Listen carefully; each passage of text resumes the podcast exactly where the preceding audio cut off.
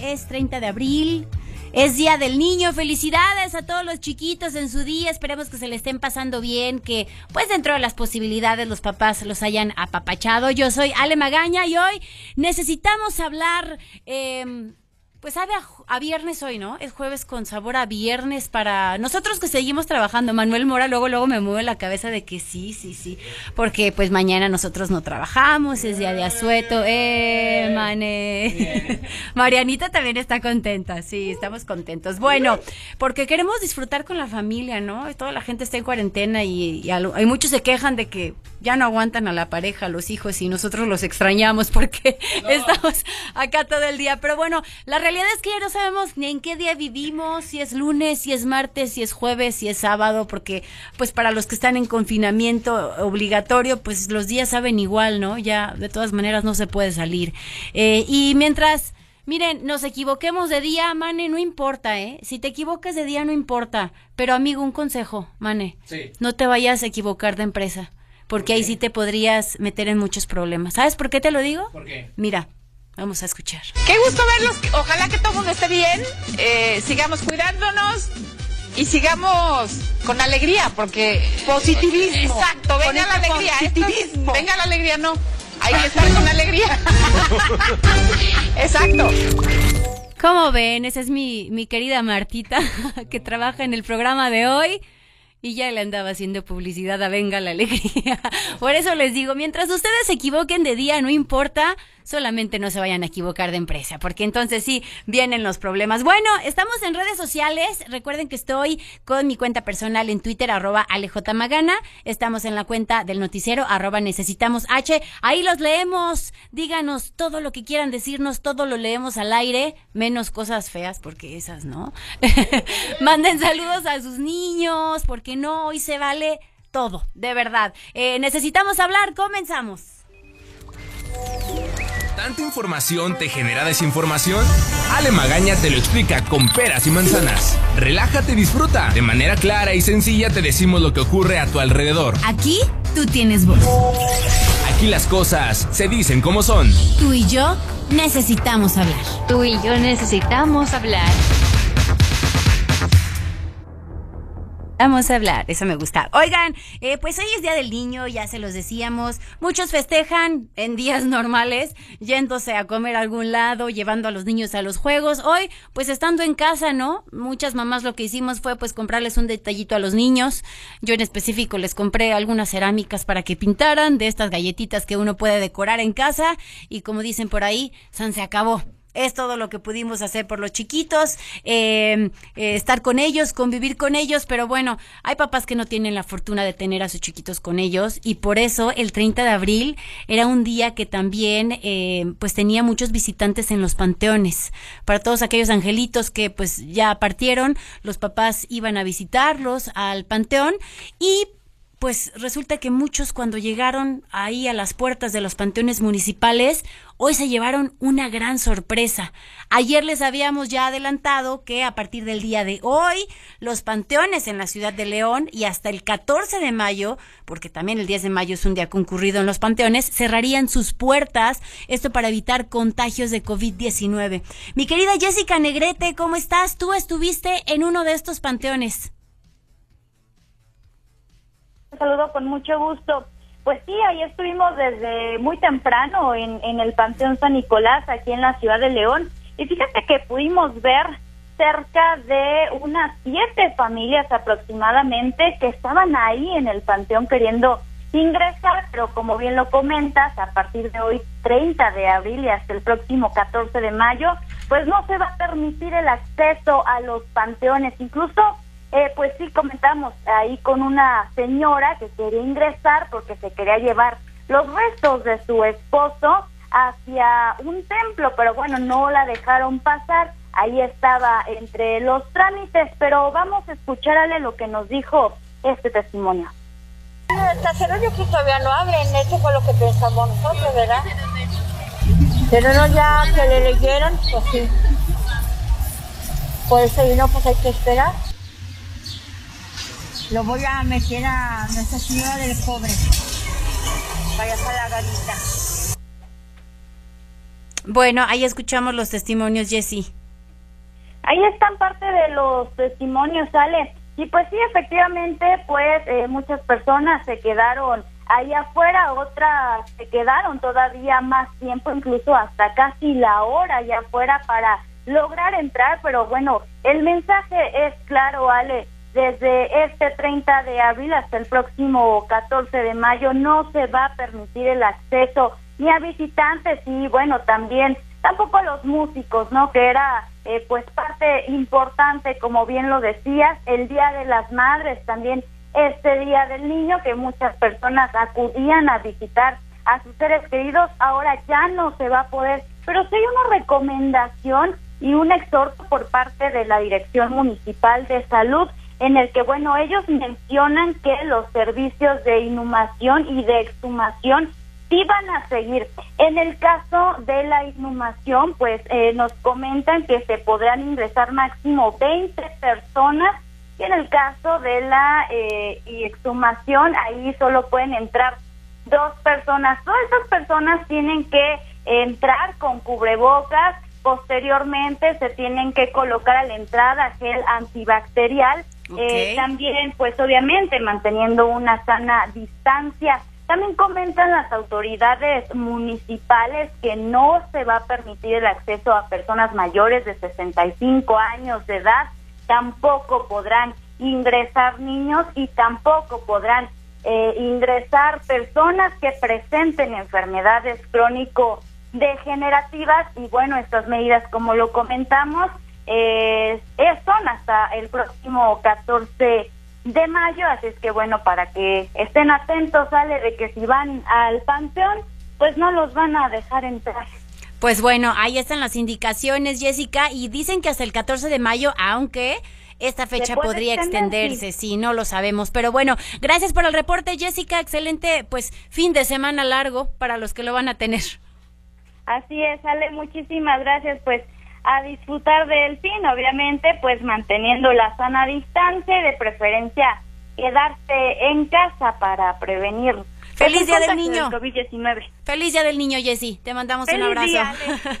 Todos tenemos un niño dentro. Abrazo. Igualmente, hasta luego. Oigan, y hablando de niños, oigan, por cierto, vayan pensando en la peor travesura que hicieron de niños, ¿eh? Yo ya la tengo en mente. Al ratito me la van a platicar, ¿eh? Manuel, Mane, Ramoncito. Bueno, oigan, hablando de niños, fíjense que el DIF está organizando un concurso para los chiquitos entre 4 y 13 años de edad. Me gustó esta nota porque a todos de niños nos encanta participar. Bueno, yo era una niña muy participativa en estas cosas de medios y de concursos y espero que sus chiquitos también les guste. Fíjense, se llama Yo reconozco héroes verdaderos. Es en video y pues para qué hacer que los niños admiren, no sé, a, a Spider-Man o a Hulk a Pau Patrol como mi hijo. si tienen héroes de carne y hueso que están combatiendo una pandemia mundial. Muchos, como sabemos, sin la protección adecuada, no tienen esos trajes especiales que tienen los superhéroes, ¿eh? No pueden volar no tienen antídotos, no tienen armas especiales y pues varitas mágicas que en segundos solucionan todo como en las películas. No, son personas como tú y como yo que luchan contra un virus eh, del que día a día vamos aprendiendo cosas nuevas, que arriesgan su propia vida para salvar la nuestra, ganan poco y dan mucho. Así que bueno, un aplauso para todos estos héroes que están ahí en la primera fila combatiendo el coronavirus. Bueno, el concurso consiste en qué? El que los niños envíen un video con un mensaje positivo y de aliento a los trabajadores de la salud, deben decir yo, por ejemplo, yo Ale, reconozco por y ahí dar un mensaje a todos los trabajadores de la salud, de la salud. Entre 30 segundos y un minuto, grabado con, no sé, celular, cámara de manera horizontal. Eh, un mayor de edad les tiene que ayudar por estas cuestiones de avisos de privacidad y demás. Se cierra el 6 de mayo y el 9 de mayo a las 4 de la tarde se publica el ganador. Los premios eh, van a dar, por ejemplo, eh, premios a los cinco videos, los primeros cinco videos que mande cada municipio. van a tener un premio especial bueno, el primer lugar, una cámara, un kit de cuento El Principito, una mochila. El segundo, un kit de juego de mesa, un kit de cuentos y una mochila. Y el tercero, una beca anual en CODE para que hagan algún deporte los niños, un cuento y una mochila. Eh, si quieren más información, dif.guanajuato.gov.mx. Oigan, otro lugar a donde las mamás solíamos llevar a los niños eh, este día, pues al zoológico, ¿no? Han pensado si nosotros estamos, eh, pues eh, en este confinamiento aburridos, pues qué ha pasado en el zoológico, cuál es el estado físico y por qué no decirlo el estado anímico y mental de los animalitos. Bueno, hoy fíjense que habló David Rocha, el director del zoológico, y estaba diciendo, Mane, que los changuitos te extrañan. Que las cebras te extrañan. Que los animales extrañan nuestras visitas.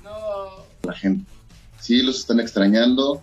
Este, y esto nos está obligando a que los programas de medicina preventiva, los programas de enriquecimiento ambiental sean más continuos y más estrictos para que este, se mantengan más entretenidos. Hemos visto en jirafas, okapi, elefantes, rinoceronte, felinos, que eh, grandes primates, bueno, primates en general, que este, están muy extrañados con la situación. Entonces, en cuanto pasa alguien, pues luego, luego se asoman, están al pendiente, los vimos también incluso eh, hace dos días con las cebras, que este, pasamos y están como muy al pendiente. Entonces, estamos eh, incrementando los programas de, de enriquecimiento ambiental. Nuestro departamento de etología está trabajando al full para, para que todas las especies estén, estén bien eh, y estén sanas, tanto física como mentalmente. Bueno, pues los animales están cautivos, de por sí están cautivos. Por más que los cuidan muy bien en el Zoológico de León, creo que es uno de los mejores zoológicos que tenemos a nivel nacional, eso no cabe duda. Pero bueno, siguen estando encerrados los animalitos, ¿no? No dejan de estar en una jaula y entonces ahora imagínense sin ver a nadie. Por eso cuando dicen que pasa alguien, pues pobrecitos, quieren ver más gente por lo menos para ver algo de movimiento. Bueno, en otros temas, fíjense que eh, hoy también hablaban sobre el aseo público aquí en eh, la ciudad de León, Guanajuato, de las personas que se encargan de ir a recolectar todos los desechos eh, en, en la localidad. Y pues bueno, decían que ya tienen varias recomendaciones, cerca de 50 recomendaciones que llevan ya en 90 días y que hay una baja del 18% del personal que, eh, bueno, es personal que tiene algún factor de riesgo y por eso los están descansando. Em, les preguntaban al, a Roberto Centeno, quien es director general del CIAP, si las personas que estaban trabajando estaban cumpliendo con todas las medidas o por qué tantas recomendaciones en tan pocos días. Y decía que pues a veces cuesta trabajo, que no está bien definido como el hecho de qué tipo de protección es el que deben de usar en este tipo de contingencias, pero que sí se podría llegar a a multar económicamente eh, si es que no se llevan a cabo las medidas para evitar contagios de COVID-19 en los trabajadores del CIAP. Ahora, eh, lo que ha sucedido en la contingencia es que de concesiones o de cuadrillas no, no se tiene en el personal el seguimiento a las medidas extraordinarias que se están tomando. Estas medidas extraordinarias por el tema de la pandemia tal vez no vengan o no vienen específicamente en las cláusulas de los contratos, ¿sí? Habla en forma general de que tienen que tener el equipo de protección y el herramental completo, no especifica. Sin embargo, bueno, esto debe de quedar cubierto, esta responsabilidad tiene que quedar cubierta. Les hemos mandado ya oficios, tanto a los concesionarios como a los contratistas, eh, en donde les estamos reafirmando que las medidas eh, que se tienen que estar tomando por parte de su personal son obligatorias. Ya es el segundo que se envía, es el segundo oficio que se les envía a todos y cada uno. Si persiste que no están tomando las medidas adecuadas el personal, eh, es correcto, sí vamos a tener que llegar a hacer sanción económica, porque ya ya hemos hecho repetitivo esta solicitud de los lineamientos. De no ser así, bueno, pues sí, regidora, vamos a tener que estar haciendo ya multas económicas. Y es que pues imagínense, ellos tienen contacto con, obviamente, con toda la basura que se genera en la ciudad de León, Guanajuato, entonces obviamente están en riesgo y tienen que estar bien protegidos. También cuando em, entrevistamos a Roberto Centeno, director general del CIAP, nos decía que nosotros podemos ayudar a estas personas que realizan ese trabajo rociando un poco de agua con cloro en todas las bolsas que sacamos de basura para así pues tratar de protegerlos un poco, ¿no? Eh, oigan, y pues obviamente hay muchas personas que han perdido su trabajo trabajo por cuestión de la contingencia, ¿no? Hay patrones que simplemente pues ya no tienen cómo pagar estos sueldos y eh, pues Julio Ramos nos va a hablar acerca de este tema. Eh, esta situación del coronavirus o el hecho de los despidos por causa de la contingencia exime a los patrones de responsabilidades. Julio Ramos, cuéntanos cómo estás. Hola Ale, muy buenas tardes, feliz tarde lluviosa en algunas zonas de León. Y bueno, vamos a, platicar referente a este tema. Eh, ¿Qué ha pasado Ale? Que nos hemos encontrado mucha gente en la calle caminando, dando, haciendo estos sondeos donde nos platican, oye, me corrieron de mi trabajo, me dieron una caja de zapatos, me hicieron véndela y eso que sea, pues ahora sí que tu recurso para subsistir en lo que encuentras otro trabajo, otros que de plano les han dicho, sabes que ya no te presentes, pues muchas gracias por los años que laboraste aquí. Como tú bien planteas, esta pregunta no se exime pese que existe el coronavirus, el COVID-19 y estamos en una contingencia muy grave con un paro total de algunas empresas y también industrias, pues bueno, sí pueden los, los patrones despedir a los trabajadores siempre y cuando, Ale, siempre y cuando los liquiden conforme a lo que marca la ley. ¿Qué es esto? 90 días de salario, una parte proporcional, además también de sus partes proporcionales referente a la prima vacacional. Y si ya tienen más de un año en este trabajo, de donde les están dando ya las gracias prácticamente, Ale, les tienen que dar también una prima de antigüedad. Solo con esto, el patrón que le dio las gracias al trabajador porque ya no tuvo dinero por la contingencia del COVID-19, podría eximirse de una denuncia laboral. En caso contrario, aquel trabajador que nada más le hayan dado las gracias sin darle todo esto que por ley le corresponde según su contrato, podría quejarse ante las Julcas y poner una denuncia laboral por este tema. Si te parece, vamos a escuchar qué fue lo que nos dijeron los expertos. Vamos a escuchar la voz de Marcelino Trejo Ortiz, quien es presidente del Colegio de Abogados en León y en el estado de Guanajuato. Eh, lo que está tratando de decir la autoridad es que eh, incita o promueve al, al, patrón, al empresario, a que mantenga su fuerza laboral, sus, las cuentas empleadas de los trabajadores, que haga un sacrificio que siga pagando, pero si por alguna razón, incluida el COVID o no incluida sea solamente el COVID, tiene que ser despedido o le dice ya no tengo para pagarte o no podemos seguir trabajando, lo que sea, pues entonces pues tendrá que, que de alguna manera liquidarlo. Este, ese, ese es simple y sencillamente la razón, o sea, está haciendo el gobierno federal justo eso, ¿no? Una invitación al empresariado para que no despida a sus trabajadores y que se sumen a los a los programas, que hagan el esfuerzo pues ahí lo que dice Marcelino Trejo Ortiz sale y esto porque la Secretaría del Trabajo exhortó o más bien indicó que no podían despedir los patrones a los trabajadores en esta contingencia y que tenían más bien que convenir incluso reducciones salariales pues para evitar que perdieran el trabajo, pero pues ahora sí que si el propio empresario no tiene para pagar, es lo que te iba a decir. O sea, es lo que te iba a decir, si los están despidiendo porque ya no completan para la próxima quincena, de dónde van a completar para pagarles los 90 días, más la liquidación, más la prima vacacional, más... Es una situación muy complicada. Lo que es una realidad es que las julcas van a estar hasta el tope cuando termine esta contingencia, ¿eh? Así es, Ale, es lo que incluso dicen los propios abogados, eh, decían ella manera de, pues de broma entre ellos, pero lo que es muy real es que después de una crisis se incrementan eh, pues el trabajo para ellos, ¿no? Como tú lo dices, ya había trabajo acumulado en las Julcas, regresando a partir del primero de junio, ya muchos otros trabajadores podrían presentar estas inconformidades porque es un hecho que sí hay trabajadores que les dijeron muchas gracias y no les dieron literal ni lo de la siguiente semana para poder subsistir. Incluso Ale nos comentaba Marcelino que pues también las denuncias también por el tema de, de violencia intrafamiliar y también los divorcios se van a incrementar según lo que les ha dicho la experiencia esto pasó en China, esto al menos pasó en China. Se dispararon los divorcios después de la contingencia. ¿eh? Esperemos que no pase aquí, porque aquí los mexicanos eh, somos buena pareja, ¿no? Pues que esperemos que no, pero la verdad es que están bien cerrados, se provoca ahí cosas luego que no. Bueno, esto se lo dejaremos al tiempo. Muchas gracias, Julio Ramos.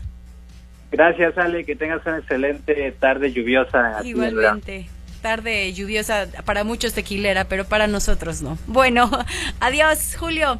Oigan, eh, pues así está la cosa con esto, ¿no? O sea, si, se ponen del lado del trabajador, obviamente es parte de sus derechos y pues obviamente espera recibir eh, o ser liquidado conforme a la ley, ¿no?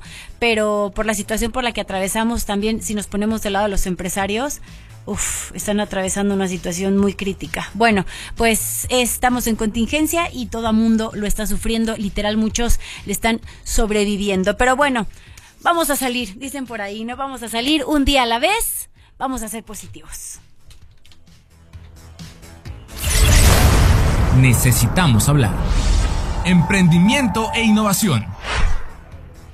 Oigan, porque eh, pues es importante que ahora que se están perdiendo tantos trabajos, que tantas empresas están cerrando, que están teniendo problemas económicos, conozcamos fuentes de financiamiento para emprender en estos tiempos de COVID-19. Eh, Ramón Ayala, qué gusto tenerte aquí con Susana a distancia, pero estás aquí con nosotros. Igualmente, Ale, muchísimas gracias. Y bueno, un saludo a todo el auditorio.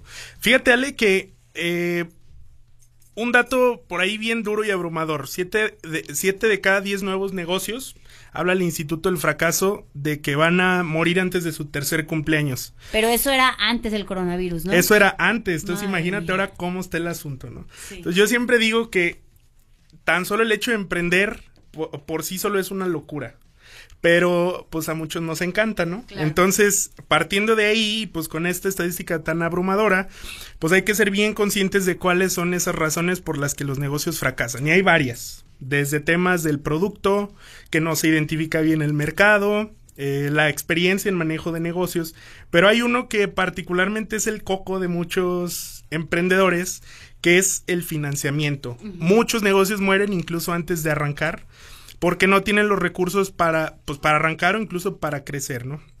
Entonces ahora con la pandemia vemos que se cierran muchas puertas, vemos que está medio desolador de repente el asunto eh, y pues nos podemos llegar a desmotivar, ¿no? Pero la verdad es que hay muchas opciones. Ya en días pasados se hablaba mucho de las oportunidades que hay con gobierno del estado, pero hay muchísimas más. Y justo te quiero platicar de dos especialmente. Una de ellas son los inversionistas Ángel y la otra es el crowdfunding. Entonces, bueno, la primera, los inversionistas Ángel, ¿qué son? Eh, estos inversionistas eh, peculiarmente buscan negocios que están en, en, etapas tempranas que van empezando. Entonces, la verdad es que no necesitas cotizar en la Bolsa Mexicana de Valores para obtener inversión privada. Este tipo de inversionistas los encuentras en programas de incubación, que dicho entre paréntesis, una incubadora, pues es un lugar donde tú vas con una idea y te ayudan a aterrizarla para llegar hasta un punto donde tu negocio puede ser factible. Y si ven que es una buena idea, igual ahí mismo te ayudan a financiar. Exactamente, ahí, ahí está la cuestión. Las incubadoras cuando encuentran buenos proyectos, generalmente tienen un portafolio de inversionistas, personas con quien te pueden vincular para que te apoyen financieramente. Entonces, es una muy buena opción eh, eh, porque este tipo de inversionistas regularmente están especializados. Por ejemplo, hay inversionistas ángel en construcción, otros en temas de consultoría, otros en temas sociales, etcétera. Y ellos generalmente conocen a personas. Entonces, más allá del capital financiero, te ayudan también con, eh, pues vinculándote con otras personas en el sector para poder impulsar todavía más tu negocio. Si te van a financiar, también te van a llevar de la mano para que esto no sea un fracaso, porque ellos también perderían. Claro, es, es un riesgo compartido y es un apoyo mutuo, ¿no? Entonces, esa es una muy, muy buena opción. ¿Qué es lo que necesitas? Pues tener un buen plan de negocios para poder enamorarlos. Y si no, pues justamente buscar un programa de incubación que te pueda ayudar con eso. Entonces, esa es una muy buena opción. La otra, eh, que es el crowdfunding. Este es un, un, aunque ya no tan nuevo, pero, pero todavía no muy conocido, un método de financiamiento eh, que a mí en lo particular me gusta mucho. Yo personalmente lo he utilizado para proyectos míos y para algunos otros que asesoro. Una vez te cuento y una... Un día vienes a peras y manzanas. Nos tomamos un cafecito y nos cuentas tu historia, que ya me la contaron por otro lado y me quedé con la boca abierta. Ah, pues padrísimo eres todo un, es una personalidad. Pero bueno, ah. síguenos contando. Claro. Mira, es el crowdfunding se podría traducir como financiamiento colectivo, pero la verdad es que siempre vas a encontrar el término en inglés. ¿Cómo funciona? Existen plataformas en las que tú puedes crear campañas. En esta campaña, en, en esta plataforma en internet, tú subes toda la información de tu proyecto qué es, cómo funciona, qué objetivos tiene, cuál es tu producto, etcétera, etcétera. Y ahí las personas a quienes logras enamorar o que se interesan de tu producto pueden hacerte donaciones. Entonces, estas personas que donan eh, reciben generalmente alguna recompensa. Eso es dependiendo del proyecto que tú hagas. Si, por ejemplo, quieres hacer un proyecto de playeras, puede ser que alguna de las recompensas para los donadores pueda ser enviarles una de tus primeras playeras o un llaverito con tu marca o etcétera, etcétera. Es, algo más simbólico que, que, un beneficio por, por, esa donación. Entonces, eh, este, esta, esta fuente de financiamiento es, es, es una opción muy buena cuando vas empezando porque más allá de solamente obtener los fondos, empiezas a promocionar tu producto. Hay muchas empresas, sobre todo las de tecnología, que ahí empiezan a validar sus, sus, sus productos, ¿no? Entonces empiezan a ver qué interés de compra hay por parte del mercado, etcétera, etcétera, ¿no? Y fíjate que aunque pareciera algo que, digo, relativamente nuevo y un poquito desconocido, decenas de miles de proyectos en México cada año se fondean con este tipo de plataformas, ¿no? Y, nada más hace falta que lo busques un poquito en internet, hagas una búsqueda leve y encuentres, pues hay un montón de plataformas, que hay muchísimas y especializadas en muchísimos, en muchísimos sectores, ¿no? Perfecto. Pues excelente idea, Ramón, ¿te queda algo más? Pues nada más decir para, para, en este proceso de búsqueda de financiamiento hay que, hay que tener en cuenta dos cosas. La primera es que no se recibe inversión de inmediato, hay que trabajarlo y ser muy constantes con eso, ¿no? Y la otra es que hay que tener claro, primero, pues también cuánto necesitas para poder arrancar tu negocio. Hay que trabajar en eso para después empezar a buscar estas fuentes de financiamiento. Y bueno, pues nada más síganme en redes sociales como Amrayala y pues nos seguimos viendo aquí como cada semana, donde incluso en tiempos de crisis sí encontramos maneras de financiar para arrancar nuestros proyectos de emprendimiento. Me encanta eso, que nos den soluciones. Muchas gracias Ramón, nos escuchamos la próxima semana. Mientras tanto, necesitamos hablar, pero también necesitamos reír y más en Día del Niño. Esto es el relax. Esto es el relax y el día de hoy les traigo otra historia de esta cuarentena, así es todos en casa, quédate en casa, así como ya nos están indicando. Y es que estaba el abuelito, el nieto y la mamá del hijo, del nieto, del papá. Entonces, llega la mamá con el niño porque le hizo una travesura al abuelito. En la cuarentena, pues es que imagínate, los niños encerrados, pues tienen que, tienen que hacer algo las criaturas. Entonces llega ahí la mamá con el hijo, ahí con el abuelo, le dice, a ver, ya me dijo tu abuelito lo que le hiciste. Discúlpate con tu abuelito. Y pues ya sabrás la cara de inocencia del niño. Así de, ah, abuelito, me disculpas, abuelito. Y el abuelito así como que entre enojado, pero pues es el nieto, ¿eh? y luego pues, está la hija. Y le dice, mm, bueno, te disculpo, pero ya no le vamos a poner mi dentadura al perro. Feliz día del niño, eh, a todos los niños. Aquí tú tienes voz, porque tú y yo necesitamos hablar. Aquí las cosas se dicen como son. Tú y yo necesitamos hablar.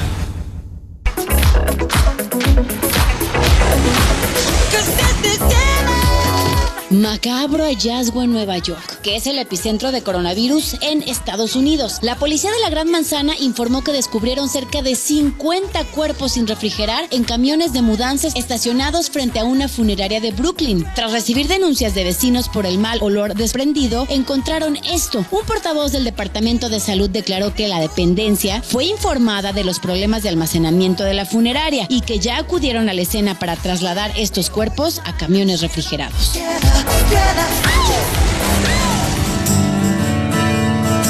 La cuarentena que se está viviendo a causa del coronavirus ha hecho que muchos artistas encuentren viejos recuerdos, tal y como le pasó a Noel Gallagher, miembro de la banda Oasis, quien reveló a través de su cuenta de Twitter que encontró una antigua canción del grupo cuya única versión proveniente de una prueba de sonido que realizó la banda en Hong Kong hace más de 15 años, la canción Don't Stop ya se encuentra disponible en el canal oficial de YouTube y suena más o menos así.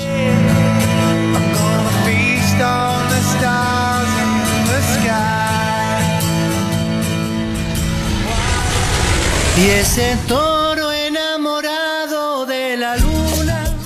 millones y medio de dólares bajo el colchón y no sabes qué hacer con ellos? Aquí una idea. Uno de los meteoritos lunares más grandes que han caído en la Tierra se pondrá a la venta privada el día de hoy. La prestigiosa casa de subastas Christie's en Reino Unido pondrá a la venta 13 piezas valoradas en 2.5 millones de dólares. Se cree que esta roca lunar que pesa más de 13 kilos fue golpeada en la superficie lunar por una colisión con un asteroide y cayó sobre el desierto del Sahara. Hoy es la quinta pieza más grande de nuestro satélite natural que se ha encontrado en la Tierra.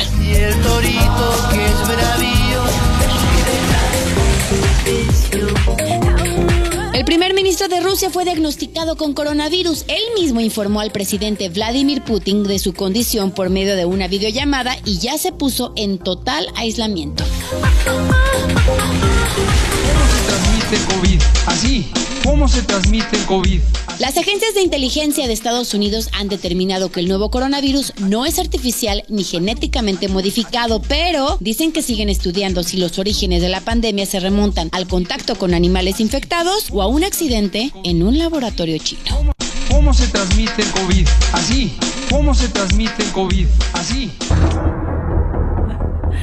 cómo se transmite el COVID. Bueno, oigan, y ahorita que escuché esta última nota, me acordaba de que Trump no es la primera vez que dice que van a investigar de dónde surgió este virus, y fue creado, si en realidad fue por transmisión entre animales, porque dice que China podría ser castigado en caso de que hubiera eh, sido a causa de un accidente en un laboratorio de aquel país. Pero bueno, oigan, otro tema que preocupa, que ya habíamos abordado en emisiones pasadas, es eh, el aumento de violencia doméstica en estos tiempos de confinamiento. Fíjense, solo durante este mes de abril, los tres equipos multidisciplinarios del Instituto Municipal de Mujeres recibieron 91 casos, algunos solo para atención psicológica y otros ya con asesoría jurídica, porque pues se presentaron 36 mujeres ya con una situación de violencia feminicida. A través del Instituto Municipal de las Mujeres se precisó que eh, del total de atenciones, en 40 casos solo fue psicológica, principalmente por violencia ejercida por la pareja, la expareja o incluso problemáticas con los hijos, mientras que en 51 de los casos se brindó apoyo jurídico y de estos 36 mujeres requirieron de una atención incluso de acompañamiento, ya que son víctimas de violencia feminicida, por lo que la encargada del programa de prevención y atención a este tipo de violencia, Claudia Ramírez, eh, pues dice que se lleva a cabo un tratamiento con estas mujeres. Eh, que ahora la atención también se brinda vía WhatsApp. Esto es un buen punto. A las mujeres les dan talleres, les dan sesiones de diferentes temas. Solo en el mes de abril se atendió a 179 mujeres de 13 colonias principalmente. Y bueno, hay un teléfono que les quiero dar eh, porque es, es, importante tenerlo cerca por si alguien sufre este tipo de violencia. El teléfono es 477 925-1034. Y es que de verdad este confinamiento, mi querido Fer Velázquez, te saludo con gusto, empeora la situación. Hola, muy buenas tardes, Ale. Eh, te saludo con mucho gusto a ti y a todo tu auditorio. Definitivamente puede volverse un auténtico infierno para muchas mujeres y menores de edad también que, eh, bueno, quizá de forma recurrente sufran violencia por parte de su padre o por parte de su pareja y bueno, el, la, el llamado que hacen las autoridades de quedarse en casa, pues los deja totalmente a expensas de esta violencia y eh, esto termina reflejándose ya en la estadística, en la estadística eh, eh, que elabora el secretario ejecutivo del Sistema Nacional de Seguridad Pública, la cual a grandes rasgos, para no meternos muchos en números, dos que son muy concretas, dos cifras muy puntuales y que dan muestra de este incremento es, por ejemplo, la violencia intrafamiliar, las llamadas de emergencia por violencia intrafamiliar en marzo crecieron 32% en comparación con febrero.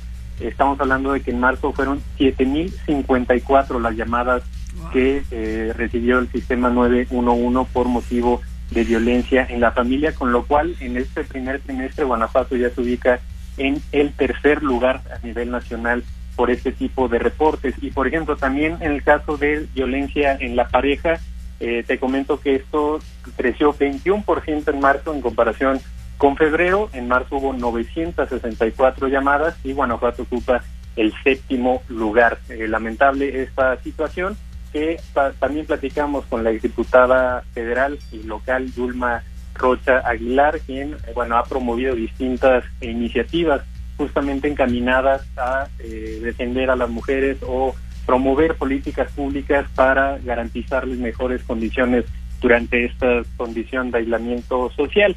Ella nos comentaba que, eh, bueno, eh, es, es evidente que la violencia contra la mujer está ha sido olvidada en la agenda de los tres niveles de gobierno y durante la pandemia no fue eh, la excepción. También criticó que el gobierno del estado no mencione o no eh, enfatice con, como debería este problema en los distintos mensajes que ha promovido con motivo del COVID-19 y también urgió a que se difunda lo que llamó una cartilla de orientación, una cartilla que eh, mencione cómo eh, debe actuar una mujer o un menor de edad víctima de violencia en esta situación, es decir, a dónde acudir, eh, qué números pueden marcar, qué instancias le pueden ayudar, porque dicen muchas ocasiones no están, no saben, no saben qué hacer eh, cuando son víctimas de este tipo de sufrimiento. Escuchamos si te parece a continuación lo que comentó Yulma Rocha. Porque muchas de ellas o la mayoría no saben qué hacer. Nos, yo he tenido varios casos este, donde no, nos lo comparten por este, redes sociales este, de qué es lo que debiera de hacerse, inclusive desde la asistencia jurídica y especializada. Hay teléfonos efectivamente de emergencia este, que, que, deben de, que deben de estar sí al alcance con una atención especializada y evidentemente las 24 horas. Este, creo que las instancias de la mujer en los municipios pueden generarse estas redes que son conocidas entre mujeres con el propósito de que, de que se conviertan en eso, en redes de apoyo.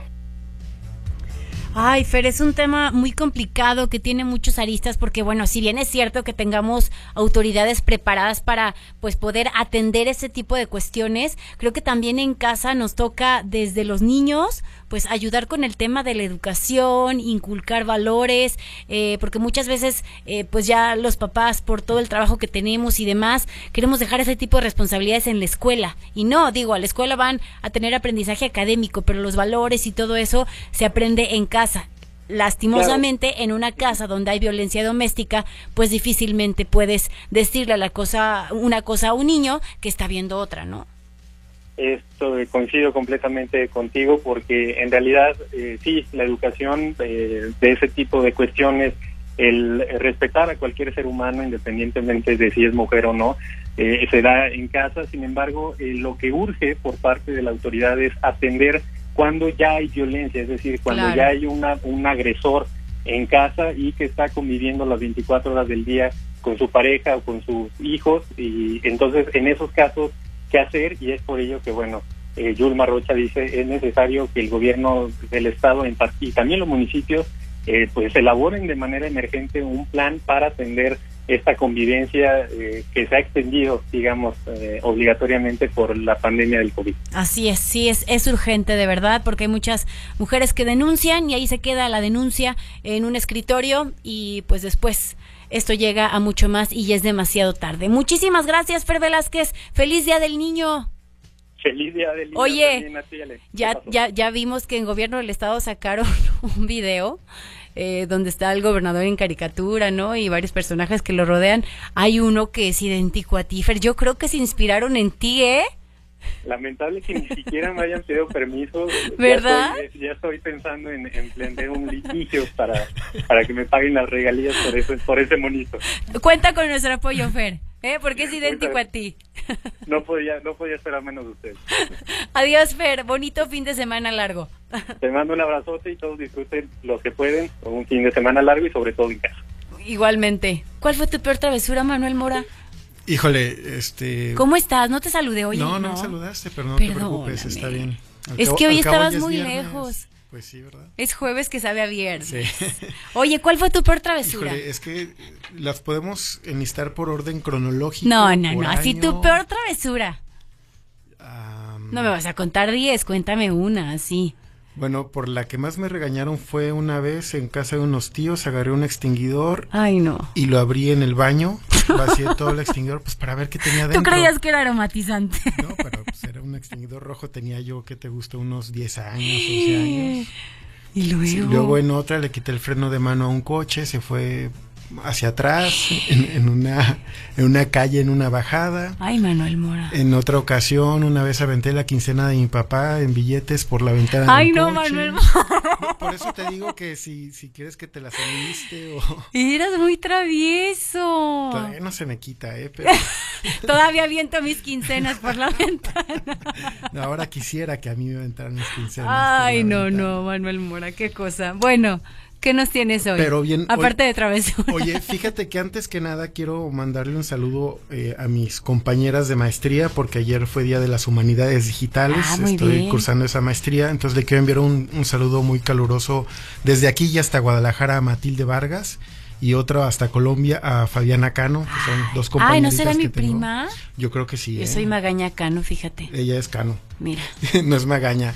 Pero bueno, y ellas están en clase ahorita, en clases virtuales, por supuesto. Entonces yo les dije, les mando un saludo y ustedes me mandan los apuntes de la clase. Pues porque yo estoy aquí, no puedo estar en todos Claro, lados, ¿no? tienes razón. Pero bueno, eh, otro, otro comentario. El Zapal ya nos informó que las 14 mil cuentas que están en cartera vencida arrojan un monto de 46.6 millones de pesos. Estamos hablando de un promedio de 3.328 pesos por cuenta. no es un bimestre el que deben, un No, mes, un deben, deben, bimestre. deben bastante y nos quedamos cortísimos. Nosotros Sí. habíamos calculado 4.2 millones. O sea, casi el 10%, claro, nada. así es. Pero bueno, la invitación es, señores, el Zapal les está dando la oportunidad de condonarles dos meses la facturación de mayo y la facturación de junio con el simple hecho de llamar al, a los O sea, de no tener adeudos. Y quien tenga adeudos, entonces sí puede llamar. puede llamar y puede eh, establecer un convenio Ajá. telefónico. Nada Sí. más levante su teléfono. Tienen hasta hoy a las 11.59 de la noche para hacer ese convenio. Espérense a que se acaba, necesitamos hablar y luego ya. Y hablan. luego ya inmediatamente Saturan la línea ahí. Hacen el convenio, fijan los plazos para los pagos pendientes y les van a condonar estos dos meses, Oye. mayo y junio. Yo creo que en época de crisis hay No, no, oportunidades y esta es una muy buena oportunidad para ponerse al corriente. Así que el que no lo quiera aprovechar, pues ya, sobre su conciencia, ¿no? Pero de veras, Sobre su cartera, más sobre bien. su cartera. Pero si el Zapal les está dando esta oportunidad, por favor, por favor, aprovechen. Muy bien. Después de ese anuncio, Manuel Mora. Vienen las cosas tristes. Ay, Dios noticias mío. tristes. Ay. Fíjate que, bueno, esto ya... Hola, esto- Pablito. Bienvenido, Pablo. Ahorita que nos cuentes sus Sí, travesuras. sí. Eh, el INEGI dio a conocer esta mañana Ajá. algo que ya todo el mundo esperaba, que la economía se contrajo. Que ya ni Solamente, es noticia. solamente Ah. que se contrajo menos de lo que muchos esperaban, se contrajo menos 1.6%. ¿Cómo dicen allá en tu pueblo? Ah. Bueno, menos 1.6%, ¿qué tanto es menos 1.6% para el primer trimestre del año de un país que está en una transformación, una cuarta transformación y que a todos nos va a ir bien? Bueno, Increíble. pues bueno, vamos en menos 1.6. Eh, esta, esta caída se compara a la que ocurrió en el 2009, seguramente te, te acordarás, Ale, fue cuando ocurrió la crisis económica por las hipotecas de alto riesgo, Sí. que se conoció como el subprime. Cuando muchos perdieron su casa. Exactamente, fue una crisis financiera eh, por la desconfianza crediticia, precisamente por estas hipotecas de alto riesgo, que inició en Estados Unidos y después se extendió a mercados internacionales y por supuesto lo que le pasa a México No. o a Estados Unidos. Cuando a, cuando Estados Unidos le da una gripa, a México le da una pulmonía. coronavirus. Una neumonía típica. Atípica, exactamente. Bueno, a todos menos al presidente Andrés Manuel López Obrador, Porque que tiene fuerza moral. es una, exactamente, él no es una fuerza de contagio, es una fuerza moral. Sí. Y bueno, él dice que pues, ay, pues, es menos de lo que Y es uno es punto- es 1.6, no es nada, es menos 1.6. Ah, sí, sí, vamos, vamos a escuchar cómo lo dijo el presidente. Algunos eh, pronosticaron de que iba a ser mayor la caída. Y afortunadamente no fue así. 1.6 con relación al trimestre eh, anterior. Les hablaba de la recaudación en eh, los cuatro meses de este año, hasta abril, en este caso sí no es el trimestre, sino un cuatrimestre, eh, estamos arriba en recaudación en términos reales. Entonces, no es cantar victoria porque viene lo más difícil. O sea, primero nos la dijo bonito, pero al final nos dice lo importante. Claro, viene lo peor. O sea, ya de ese panorama desolador, viene lo peor. Pero no va a ser tan peor, va a decir. Va a decir, bueno, sí nos fue mal, pero nos pudo Pero haber no, ido mucho peor. Exactamente, ¿no? En términos de López Obrador. Y lejos de escuchar las peticiones del sector empresarial para homologar las actividades esenciales con Estados Unidos, por aquello de la reactivación económica de las empresas eh, automotrices, aeroindustriales, etcétera, etcétera, eh, pues, pues no. López Obrador sigue empeñado en su plan anticrisis que consiste en entregar dinero a las personas de escasos recursos, no recurrir a deuda, nuevos impuestos o incremento en los precios de los combustibles. Que bueno, si le sube poquito la gasolina no, ni lo vamos a sentir porque ahorita está en precios muy bajos. Apretar su plan anticorrupción, aunque no sé para qué lo aprieta si dice que ya no hay corrupción, excepto en aduanas, pero bueno. Y por supuesto su famoso plan de austeridad y lo que tiene como as bajo la manga, que es cortarle un brazo al Congreso y pegárselo a él para echarle mano al presupuesto. Y de eso nos vas a platicar al ratito. Sí, Operas y Manzanas. Hoy va a estar con el doctor Héctor Jaime Ramírez Barba, que nos va a explicar en qué consiste esa iniciativa. Exactamente. Es muy interesante y de verdad todos tenemos que voltear los ojos. Mañana es un día clave. Mañana es un día crucial. Ok. Y bueno, también en la mañanera estuvo el canciller Marcelo Ebrard, que pues fue a cortarle las esperanzas a los empresarios para avanzar en esta homologación de actividades económicas. Pues les dijo que no es tema. Así de sencillo, no es tema. Que eso ahorita no es importante. No es importante. Es que hay que darle importancia bueno. a lo que... Sí, claro, por supuesto, no piensen mal. Les voy a poner el contexto. Ayer, senadores de Estados Unidos, demócratas y republicanos, de los dos principales partidos, urgieron al Departamento de Estado a presionar a México para precisamente homologar actividades Sí. catalogadas como no Lo esenciales. que decíamos, que quieren trabajar como en cadena, por ejemplo, la industria automotriz, Claro, ¿no? ya lo habían dicho los empresarios Sí, de Estados Unidos, sí. ahora fueron los senadores de ambos partidos Ya. para presionar a, le pidieron a Mike Pompeo, al secretario de Estado, que por favor le dijera Claro. a México que O sea, están trabajando en conjunto. Allá sí, Ok. están presionando, todos están presionando a México. Eh, y bueno, ¿y qué fue lo que dijo Marcelo Ebrard? ¿Qué les dijo? Vamos a escucharlo. No, señor, ni ha habido ninguna comunicación por parte del secretario de Estado y no supongo que la vaya a haber respecto a esa carta, es un asunto interno de Estados Unidos. Estamos en una cadena de valor global, pero la prioridad de México hoy es la salud y la protección de los enfermos y las medidas que la Secretaría de Salud está tomando para evitar los contagios. Esa es la prioridad, las etapas están fijadas, están claras, el señor presidente lo ha expresado así. Y ese es, México va a seguir ese calendario, es su calendario. Gracias. De nada, señor canciller. O sea, que el mundo se espere. Sí. Nosotros tenemos Nos- nuestro propio nuestra ritmo. prioridad es la salud. Después, a ver cuál será la prioridad, pero por lo pronto, la Concamín en su informe semanal ya nos planteó... A ver, yo sí entiendo, ¿no? O sea, en el A mundo ver, entero- explícame, porque yo no A entiendo. ver, lo único que entiendo es esto, o sea, en el mundo entero la prioridad uno, claro, es la salud y salvaguardar, pues, la mayor, el mayor número de vidas, ¿no? Eso lo entiendo perfecto. Pero no puedes dejar, abandonar así el tema económico. O sea, tienes que ir construyendo para que el día que esto termine, ya ese plan que tienes estructurado camine. Pero ¿cuál es la prisa, Alejandra Magaña? Espérate. ¿Cuál es la prisa? Si estamos Como cayendo diría poquito. mi tía Jesús del Huerto. Mira, No, si hubiera, si, hubiera habido una caída del menos 5% en el PIB, a lo ver. mejor. Te voy a decir otro tema que no has mencionado. Bueno, que sí me mencionaste. A mí me preocupa mucho lo que pasó con el tema del petróleo. Hoy Pemex anunció su estado de resultados del primer trimestre. Pérdida, ¿saben de cuánto? ¿Cuánto? 569 mil millones de pesos. Ale. Es más o menos el doble. A ver, dimensionen todas las personas que nos están escuchando, porque de verdad necesitamos hablar de cifras. Es Ni en una quincena. más o menos el doble de lo que perdió durante todo el año pasado, el doble en un trimestre. De verdad que esto es un tema grave y hoy estuve viendo algunos tweets de lo que significa esta cifra. Déjenme ver dónde. Pero pudo haber sido peor, Ale. No, yo sé que sí. Mira, Entonces no seas alarmista. 3.8 veces el costo de dos bocas. 7.9 veces el costo del maravilloso aeropuerto que planean. 3.2 veces el costo del tren Maya. 2% del PIB. Fíjate Entonces, para-. Eh, para todo el 2020, el ramo 33 es de 759.760 millones de pesos. Pemex perdió el 74 de ese monto. Equivale a tres veces el presupuesto del bienestar, 1.7 veces el de educación. Con esto, ¿sabes qué te puedes comprar? Un American, auto. Ah. American Airlines, que cuesta 4.8 billones. United Airlines, Airlines. O toda la Ford Motors, que vale 21. Yo me quiero comprar Silao.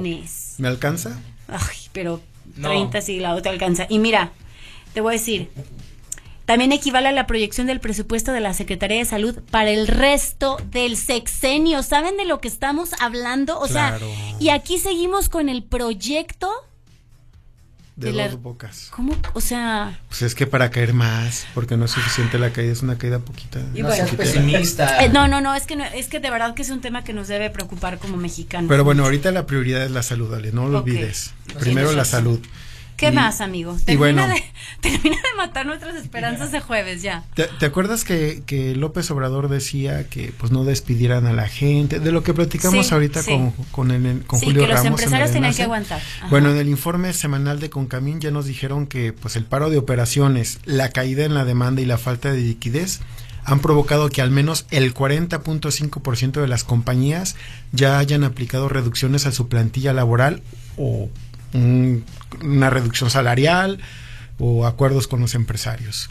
Estamos hablando que el 52.7% de las empresas ha manteni- ha mantenido a todos sus colaboradores, pero 6.7% sí son los que han tenido que, pues, darle las gracias, eh, bueno, aceptar las renuncias voluntarias. Estos no son despidos, son renuncias voluntarias y siguen en la contratación de colaboradores. Pero para las empresas va a resultar imposible seguir con sus operaciones si esto sigue así. El 50.6% considera que de persistir por 30 días más, ya no tienen, van a tener que cerrar.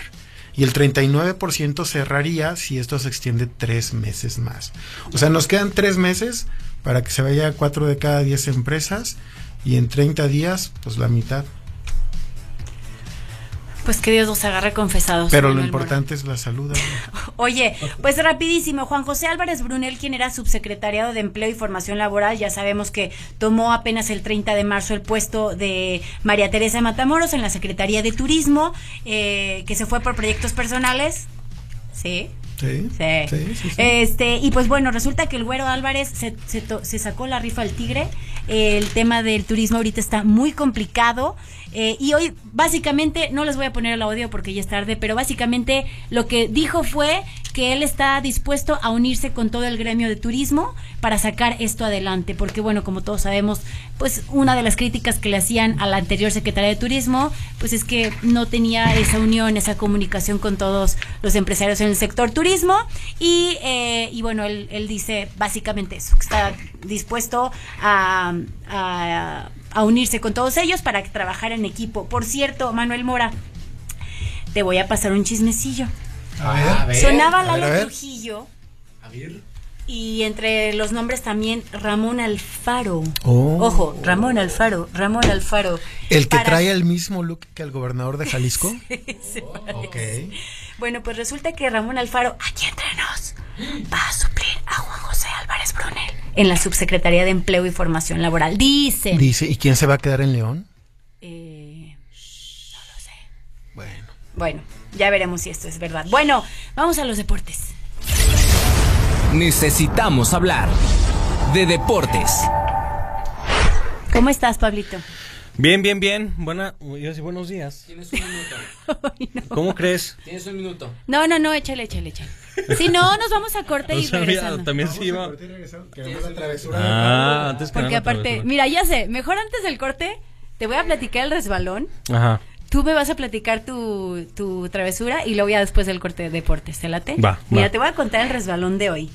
Alfonso Merlos, un periodista español, estaba participando desde su casa en una entrevista para el programa Estado de Alarma, Ah, sí lo en vi. el que hablaba sobre la crisis del coronavirus en España. coronavirus. Cuando de repente una mujer sin ropa pasó por atrás. Sí. Obviamente el video se hizo viral porque ¿qué crees? No era su esposa. no era su novia. óptica. Y su novia es súper famosa allá, es una celebridad de la televisión, Dos Marta López. Y entonces el meme, camino. el meme, el meme sonó más o menos así. Necesitamos hablar. El resbalón. que el estado de alarma sirva para arrasar derechos fundamentales o para usar de manera espuria instituciones del Estado, insisto, algunas tan nobles y con tanta fuerza y tan importantes como la Benemérita.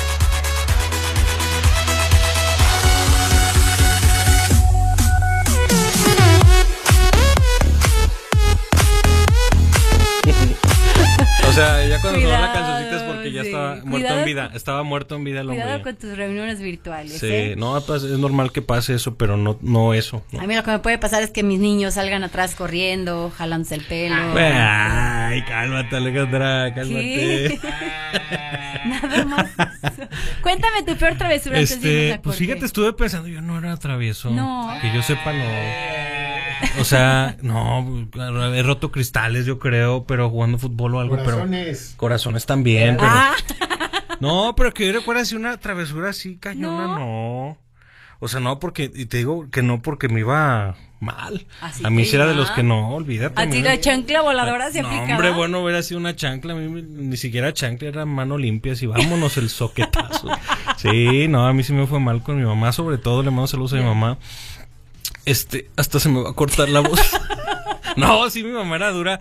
Y este, no, pues con la pura mirada. es- No, Es que antes sí, no. ahorita mira, por más que los ves, mis niños, no, no, no, no, no. Porque ahora es Hay que volver no a- les pegues, violencia, no, sí, deja que tengan los míos y van a ver lo que es. Ay, eso dices todo. Eso decía yo. Y ahora Ya que los tenga- Mira, ya que los tengo, me hacen sus ojitos de borreguito. Sí, mi amor, ya está bien. No te Mételes ahí un cachetadón, a no ver si entiende. No me atrevo. Bueno, pausa.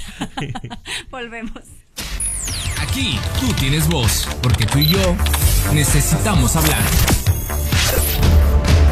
Aquí las cosas se dicen como son. Tú y yo necesitamos hablar. Necesitamos Ahora hablar. lo voy a decir. De deportes. Ahora- A ver, gente. No, Pablo, Espérate, no, sí, sí. A mí me ofendiste. A mí me ofendiste. Dijiste que los en medio somos sándwiches y que somos los problemáticos. Y que tu hermana te está escuchando y que estabas en problemas. Dijo. A ver, cómo si nos ofendió? Nos ofendiste, Alejandra Que Magaña. me dicen, tú eres el sándwich, les digo, no, yo soy la chiquita, yo soy la consen. No, es el pilón. No, bueno. la verdad, sí. Sí, qué hago, sí. Siga diciendo que los Ay, me sándwiches. ¿eh? hiciste reír, en serio. Vas Oye, ver. Alejandra, antes de ir a corte, y te iba a preguntar yo, pero aquí me metió No, los, ya vi que aquí yo no los importo. cortes. O sea, ¿Cuál es tu peor este travesura de niña? Es que a ver, o de por ahorita estábamos- puede ser. No, no, yo, yo era cero traviesa, de verdad. Yo era la niña súper bien. Nah, se te ve la cara de que Escucha, un día mis papás que me escuchen Por y no favor. me dejarán mentir, se fueron a una boda. Y mi hermana me dijo, oye, ¿y si vamos a visitar a una amiguita? Ándale. Pues vamos. Nos fuimos a casa de una amiga que la- vivía a cuatro cuadras de, de la casa. Y mis papás, ¿por qué no? Iban a medio camino hacia la boda y regresaron porque pues, Se se, les olvidó. olvidó, a mi mamá se le olvidó el abrigo, ya sabes. Regresan y no nos ven. Bueno, le hablaron a la policía, le hablaron a todo mundo, o sea, voltear, o sea, ¿de dónde están? Desaparecieron. Y le hablaron a todo mundo, movieron ma- cielo, cielo, mar y tierra y Sí, nosotros estábamos comiendo papitas en casa de una amiga bien a cuatro la cuadras. pena. No, regresamos. Esa vez sí, sí me fue mal. Se les Sí, apareció sí, el sí. diablo. Esa y una que en un centro comercial, no, no en un centro comercial, en una tienda de autoservicio, mi hermana y yo nos estábamos, ya sabes, persiguiendo la una a la otra. Corriendo. Pum, rompimos un vidrio enorme. Lo Antes- atravesaron. Sí, lo atra- yo lo atravesé. O sea, antes dije que no me pasó nada. Y se lo cobraron a mis papás. Ah, no, pues ¿qué querías? Oye, pero no tenía señalamiento ni nada, yo los hubiera demandado. Ni por- modo, pues. Bueno, ya nos tocó pagar. Ay, Dios mío, no, pues eras traviesa. no, tú, pero ¿no? yo, yo no. Ah, te. Tu Mi hermana te sonsacaba. Pobre, vaya, ya va a decir yo que Primero sándwich y luego este la acusa de no, bueno. Ya, échale, ¿cómo Bueno, estamos hablando de deportes, todo bien, Ale. Vámonos rápidamente porque ayer finalizó la jornada 6 de la I-Liga. Vamos rápidamente con los resultados. Monterrey 3 por 1 contra Juárez. Tigres 4-0 contra San Luis. 1-0 le ganó Morelia a Cholos. El América 2 por 0 al Atlas. 2 por 2 empataron, dividieron unidades Necaxa y Querétaro. 2 por 1 Pachuca le pegó a Puebla. 4 por 1 regresó la senda de la victoria Chivas contra Cruz Azul. 3 por 0 Toluca frente a Pumas y cerró la jornada 6. Ahí ya se los adelantábamos. 6 por 1 la Fiera le ganó al San Luis. ¿Cómo queda la clasificación general? León es el líder después de que Nico Sosa no ha dejado los controles. 5 ganados, 1 empatado ni uno perdido. 22 goles a favor, 9 en contra por una diferencia de más 13. 16 puntos y es el mejor de la I-Liga. Eh, por debajo está Toluca que llegó a 14 puntos. Abajo también el San Luis que estaba peleando el liderato con León. Tiene 13 puntos. Abajo Pachuca con 12. Santos Laguna, América, Atlas y Monterrey.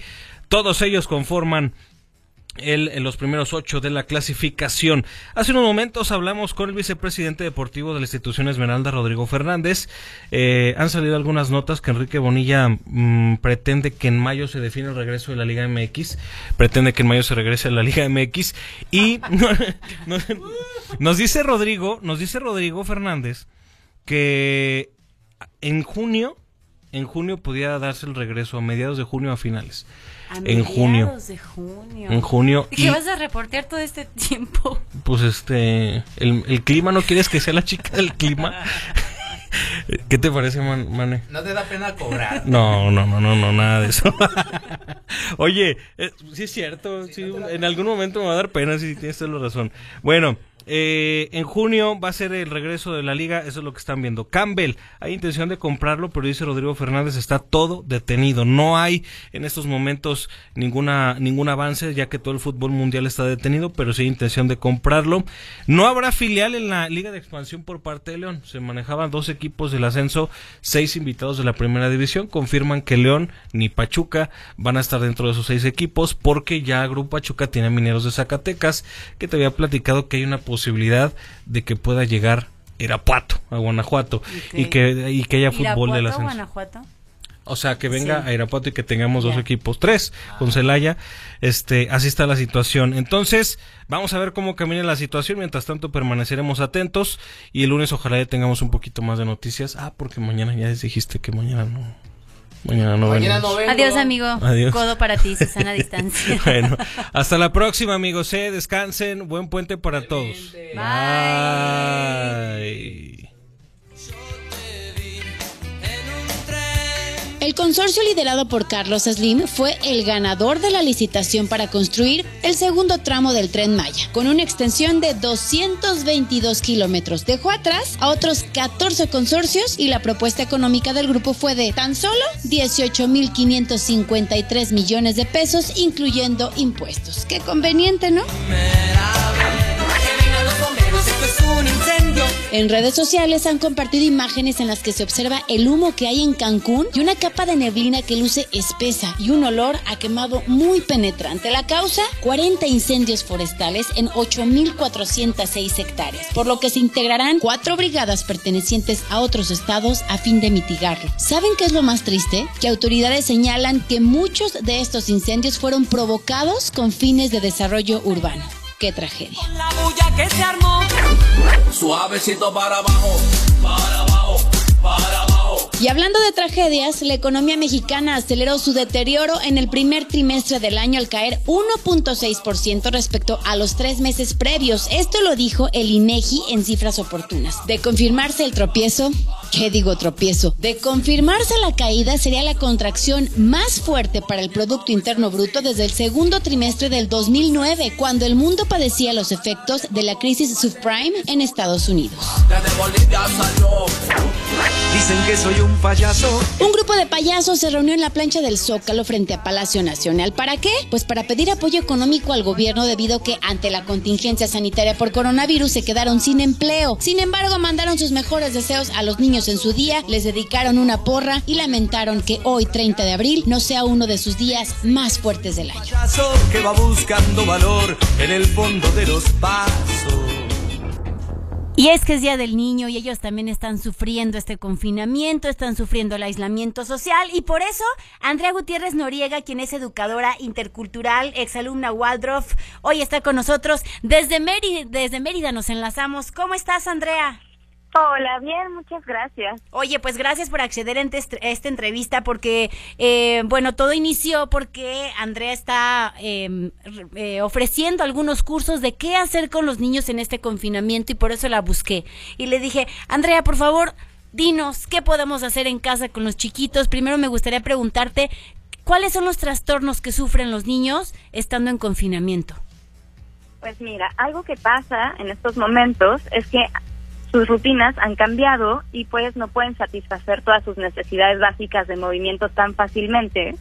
Entonces, esto lo que hace es que se hagan más irritables, tal vez tienen unas rabietas mucho más frecuentes, tal vez se ven enfadados sin motivo alguno más fácilmente y pues también depende mucho de los niños, ¿no? Los niños que son más sensibles suelen sentirse como muy abrumados por los estímulos, eh, por los cambios repentinos y pues tal vez también la angustia emocional que perciban de los demás les puede generar esa misma angustia, entonces lloran más a menudo, tal vez pueden tener, perdón, eh, alteraciones del sueño, pero bueno, también los niños con temperamento más fuerte puede ser que les cueste mucho trabajo seguir las instrucciones y entonces respondan con malas formas, o que se aburran mucho más fácil.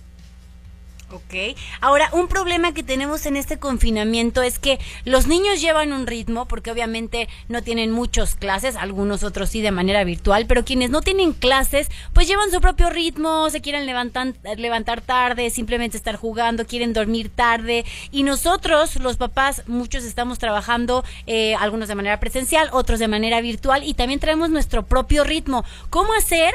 que el ritmo de los niños se empalme con el ritmo de los papás.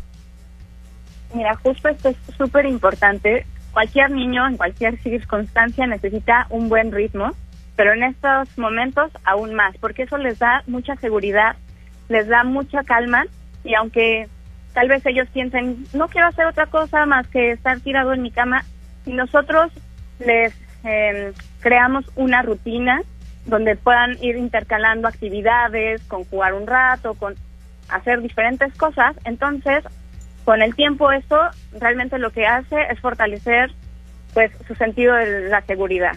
Y lo importante es que cuando hagamos la planeación de la rutina para nuestros hijos, hagamos una planeación a la par de nuestra propia rutina. Entonces, de esa manera, cuando los niños estén jugando, será el momento más adecuado para que nosotros estemos trabajando y después cuando el niño necesite de nuestra atención con una actividad, con algún juego, nosotras podamos estar para ello. Ok. Oye, y si nos pudieras dar algunas actividades específicas que podamos llevar en casa para, pues, sobrellevar esta cuarentena. Mira, algo que es muy sencillo y que les gusta muchísimo es hacer sellos con fruta o tal vez jugar a las escondidillas hacer nuestro propio memorama, rompecabezas. Esta es una actividad muy bonita porque pues implica dibujarlo, después recortarlo, entonces realmente ahí estás desarrollando muchas habilidades, pero también mirar álbumes, eh, jugar a la escuelita y que el niño sea el maestro, eh, cosas como esta. También hacer repostería es algo que les gusta mucho y que también les ayuda a desarrollar sus habilidades psicomotrices pues hay algunas opciones para que los niños estén un poquito mejor en casa, que la pasen bien en este aislamiento. Eh, ¿Nos puedes dar tus redes sociales? ¿Dónde podemos encontrarte, Andrea? Claro que sí, mira, en Facebook me pueden encontrar como Andrea G. Noriega o en Instagram como Andrea-G-Noriega. Perfecto, muchísimas gracias.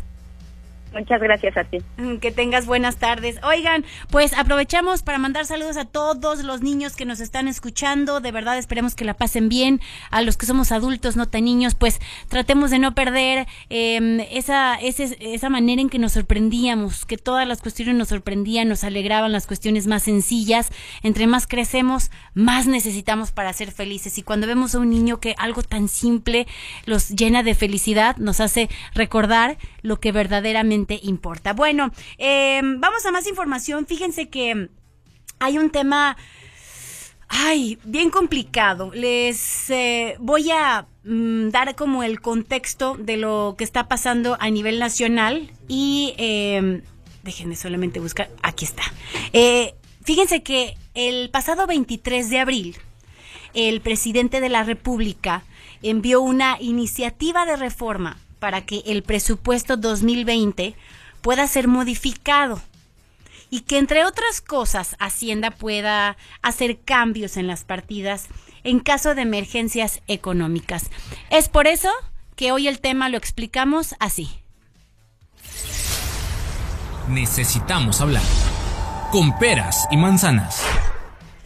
Con peras y manzanas. Así es como el día de hoy el doctor Héctor Jaime, diputado federal por Partido Acción Nacional, está con nosotros. Necesitamos hablar, doctor, ¿cómo está? Muy bien, muy buenas noches. Mucho gusto saludarte, Ale. Qué placer. Igualmente. Bueno, yo al doctor lo conozco desde hace cuántos años, doctor? ¿Unos 15 años? ¿20 años? Ya no sé, ya perdí la cuenta. Pero este, bueno.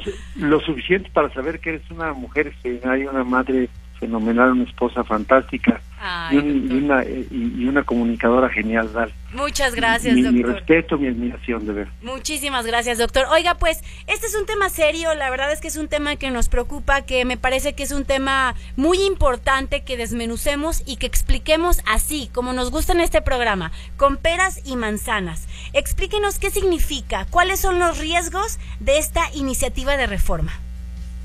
Mira, voy a, voy a comentártelo que en, en, esencia el presupuesto que maneja la nación, que es un presupuesto público, tiene al igual que en la economía familiar dos vertientes. ¿Cuánto ganas y en qué vas a gastar? En el caso de la federación, el cuánto ganas, hay dos grandes grupos de ingresos. Los que vienen del petróleo y los que vienen de los impuestos. A estos últimos le llamamos ingreso fiscal. En el caso de los petróleos, pues ni siquiera hay ingreso. Déjame decirte que de, en este primer trimestre, el auditorio debe saber, Pemex perdió 650 mil millones de pesos. Hoy abordamos ese tema precisamente en el noticiero. Bueno, pero imagínate, 650 mil es más que todo el presupuesto de salud para este año de todas las instituciones. O sea, tú pones el IMSS, el ISTE, la Secretaría de Salud, el INSABIN, los estados, le pones además a Pemex, le pones a la Marina y a la Secretaría de Defensa Nacional, bueno, Pemex perdió en tres meses lo que no se gastó de presupuesto ni se va a gastar durante todo un año para la salud de 128 millones de mexicanos. Entonces, los ingresos petroleros, esos no cuentan para los fines de lo que esta iniciativa se trata. Ahora, los ingresos que vienen por impuestos, estos ingresos se llaman ingresos fiscales y se calcula en el presupuesto global son alrededor de 3.500 millones de pesos, billones de pesos, es decir, 6 billones de pesos, 250 mil millones. Digo, son cantidades que aún en la audiencia dice, a ver, explícame bien esa cantidad. o sea, ¿cuántos ceros son? sí, sí, no, me, digo, como decía Alberto con tres, y, yo para qué quiero contar hasta 100 si nomás sé hasta tres. Sí, sí, Entonces, lo que, está, lo, lo que está pasando es que el gobierno federal está dejando de recibir ingresos. No hay impuestos, y menos con la crisis del COVID, que es una crisis sanitaria. Y entonces el presidente lo que, ha, lo que hizo fue decir, a ver, vamos a ver qué es esencial y qué no. Y publica, por un lado, en el diario oficial de la federación, qué proyectos para él son importantes y conserva de, del gasto pues, todo lo que es gasto social de los intereses que él tiene, que son gastos partidistas. Y además conserva proyectos que como dos bocas para una refinería que si por sí ya perdemos mucho se está perdiendo mucho más o el tren Maya o el aeropuerto de Santa Lucía y 30 proyectos más que en esencia son alrededor casi de 900 mil millones de pesos nomás para de gasto de entrada de este año. Como ya no hay más dinero, dice, oigan, necesito que me autoricen que pueda quitar no solamente lo que ya quitó, fíjate, dice que va a desaparecer eh, 16 secretarías. Mira, aunque desapareciera todo el gobierno federal, fíjate, aunque desapareciera todo el gobierno federal, todos los secretarios, todos los directores, todas las dependencias, todas las oficinas de renta, el monto total son 300 mil millones de pesos, la mitad de lo que perdió Pemex. Es lo que significa el monto del presidente. Entonces, con Saliva dice que quiere hacer una cosa, pero en la práctica lo que quiere es llevarse el dinero que hoy manejan los estados llevarse el dinero que hoy manejan los municipios para él continuar con sus proyectos según el de Nación, en un tema pues que es francamente eh, impropio, porque la facultad presupuestal es exclusiva de la Cámara de Diputados.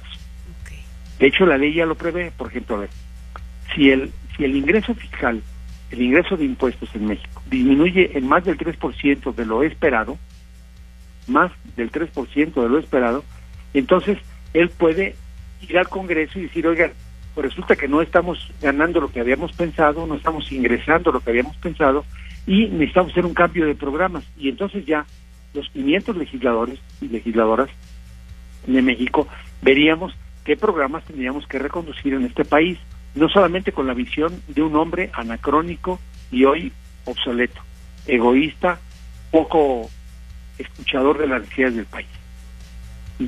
Y, la otra cosa que quiere hacer, de decir, ustedes díganme y yo los manejo. Si, si aprobamos eso, Alejandro, lo que va a pasar, vete tú, que llegue, que llegue el esposo a la casa y diga, ¿sabes qué? Pues no gané lo que iba a ganar, pero consideré prioritario ir a jugar golf, consideré prioritario ir a, este, a la cantina, consideré prioritario oye viejo, pero pues aquí yo tengo que pagar agua, luz, la renta, el colegio para los niños, no, no, no, no eso no es prioritario.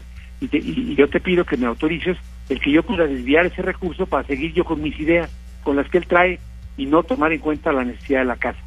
Este, entonces, este mecanismo de poca opacidad, que hoy es una emergencia sanitaria, él le pone además una emergencia económica. Pues simplemente la pérdida de Pemex es una alerta económica impresionante. La pérdida de CFE, de la Comisión Federal de Electricidad, es una alerta económica impresionante. Entonces, el señor ya no, van, no va a necesitar ir al Congreso, va a tener potestades metaconstitucionales fuera de todo control para decir en qué gasta y en qué no gasta lo que haya y lo que no haya de ingresos. Diputado, ¿esto es constitucional? No, es anticonstitucional. Precisamente anticonstitucional porque ya la propia ley prevé en qué momento esta ley de esta ley federal de, presupuesto, él tendría que venir a decir, oigan, hubo, ya a esta altura nos especulamos que han disminuido los ingresos fiscales como en el 6%, más o menos. Entonces, ya rebasó dos veces lo que marca la ley, el que él está obligado de llegar a la Cámara y presentar un nuevo proyecto de gasto. No el que se aprobó en diciembre solo, sino un nuevo proyecto de gasto con base en esta disminución del ingreso. Claro. Es anticonstitucional. Es que, yo creo que como ciudadanos a veces esa es nuestra pregunta, ¿no? O sea, ¿y, por qué se está haciendo todo esto si es anticonstitucional? O sea, como que es lo que a veces no nos cabe en la cabeza. Pero bueno, a ver, diputado, tengo entendido que para que esto que estamos platicando ocurra, la comisión permanente como primer paso debe convocar a un periodo extraordinario. Y ahí senadores y diputados de oposición pues tienen la posibilidad de frenarlo. Ahí va lo interesante. La permanente la conforman 37 legisladores y se necesitan 25 votos. Morena y aliados suman 24. Hay 13 que pueden hacer el contrapeso, entre los que se encuentra usted asistiendo y votando, pero con que uno, uno, se vaya a apoyar la iniciativa de AMLO, entonces ya cambia la cosa. ¿Sabemos quién pudiera ser por ahí el Judas? hiciste dos preguntas bien interesantes, Mira, la primera, decirte que la ley que pretende reformar ni siquiera es la Constitución, si es una ley secundaria. Y esta ley secundaria se aprobaría con, la, con Morena y sus aliados. O sea, en un periodo ordinario, Morena y sus aliados la podrían pasar con la mano en la cintura. ¿Ves? Pero en este caso, por, porque el día primero de mayo inicia el periodo de receso que se llama. Mañana tendrían que aprobarlo, tendrían que aprobarlo primero en una, llamando a un periodo extraordinario de sesiones. Y en el periodo extraordinario de sesiones, con la mano en la cintura lo van a aprobar como ellos quieran, porque tienen la mayoría. Así han estado destruyendo instituciones como el Seguro Popular, han estado destruyendo instituciones como la propia CNDH, eh, el Poder Judicial, el INEGI, el Coneval, o sea, eh, porque porque este hombre es mesiánico, ¿no? Eso es un hombre autoritario, y, está queriendo hacerlo. Entonces, ahorita en la sesión permanente, para que pueda tener, poder convocar a un periodo extraordinario, se necesitan las dos terceras partes, a diferencia de pasar la ley. Porque si fuera por pasar la ley, con los que están en Morena son suficientes para pasarla en, en el periodo, pero en el periodo de la permanente no se pueden aprobar leyes, Alejandro. Tienen que nombrar y llamar a un periodo extraordinario necesariamente. Y efectivamente, en el caso, en el caso del PAN, está la diputada Laura Angélica Rojas, que es la actual presidenta del Congreso, bueno, ya hoy cerró las sesiones, está la diputada Josefina Salazar de, de, San Luis Potosí y estoy un servidor, en el caso de la Cámara de Diputados. En el caso del PRI está Dulce María Sauri y está Rubén Moreira. Rubén Moreira, que es de Coahuila, ha votado en muchas ocasiones en contra de su bancada. Entonces, si me hace a mí quién pudiera ser, pues él pudiera ser uno de los que pudiera dar el voto en contra, ¿no? Rubén Moreira, hermano del otro Moreira, que fue líder nacional y fue gobernador de Coahuila, él ha votado varias veces en contra. Pudiera ser. En el caso de Reginaldo, que es oposición, pues él es del PT, él va a votar a favor. De los otros diputados, del el senador Julián Rementería del PAN, es de Puerto Veracruz, la senadora Nadia Navarro de, de, Puebla y la senadora de, de, Querétaro, María Guadalupe Murguía, yo creo que lo van a hacer bien. El senador Manuel Añorbe ya dijo claramente que no, la senadora Claudia Ruiz Macías ya dijo claramente que no, y en el caso del PT van a, van a votar porque sí. La, la duda estaría, yo creo, en Movimiento Ciudadano. Está un senador que se llama José Ramón Enríquez Esquerra, había sido él también ya senador por el, por el por un partido, por el PRI, allá en, Durango. Había que pensar ahí. En el caso del PES van a votar con, con ellos. Y en el caso de Bel Ciudadano, el diputado es Mario Alberto Díaz Carrillo. Si me aprietas mucho, yo vería en esos riesgos así Rubén Moreira, Mario Alberto Díaz Carrillo, a lo mejor José Ramón Enrique Herrera. Cualquiera de ellos podría ser. Yo a los demás sí los noto muy amarrados en su discurso y en todo. De hecho, estamos publicando que los grupos parlamentarios de contención no facilitaremos la aprobación de iniciativas que vulneren el orden constitucional. Y aquí aparecen todos. O sea, aún aparecen los que, que podrían ser, pero que al menos en este en, este documento que estamos desplegando, ellos firmaron y ya inclusive don Rubén Morella puso en el tuit que estará votando en contra. Bien. Entonces, Ojalá que sí logremos, que sí logremos frenar Alejandro. Eh, pues eh, se nos acaba el tiempo, me quedaron muchísimas preguntas para usted, diputado. Esperemos que la próxima semana podamos hacer otra entrevista para ver cómo va el caso, para ver en qué terminó la historia, porque mañana será un día crucial. Por lo pronto ya nos dijo algunos nombres de quienes pudieran ser el Judas, ¿no? Muchísimas gracias por haber estado con nosotros, eh, diputado. Este es su espacio porque necesitamos hablar de muchos, muchos temas de interés muchas gracias, pues de peras y manzanas y para abril y para mayo las cerezas ya están maduras, eso lo sé. gracias, doctor. Un gusto hablar con usted. Buenas noches. Hasta luego, bye. Muchas gracias a ustedes también por habernos acompañado. Ya nos vamos. Yo quiero en especial mandar un saludo con todo mi amor a mis dos chiquitos, a mis niños que llenan mi vida de luz y de amor. Andy e Isa, los amo, mis niños hermosos. Feliz Día del Niño. Feliz Día del Niño a todos ustedes. Soy Ale Magaña y los invito, como siempre, a vivir intensamente y que pase, pues lo que tenga que pasar. Hasta el lunes. ¡Vámonos! Cada 60 segundos en el mundo se envía, se consume, se comparte y se publica información. Ultra. En Ultra creemos en el periodismo fácil de digerir. Porque aquí las cosas se dicen como son. Tienes una cita con Ale Magaña, porque tú y yo necesitamos hablar.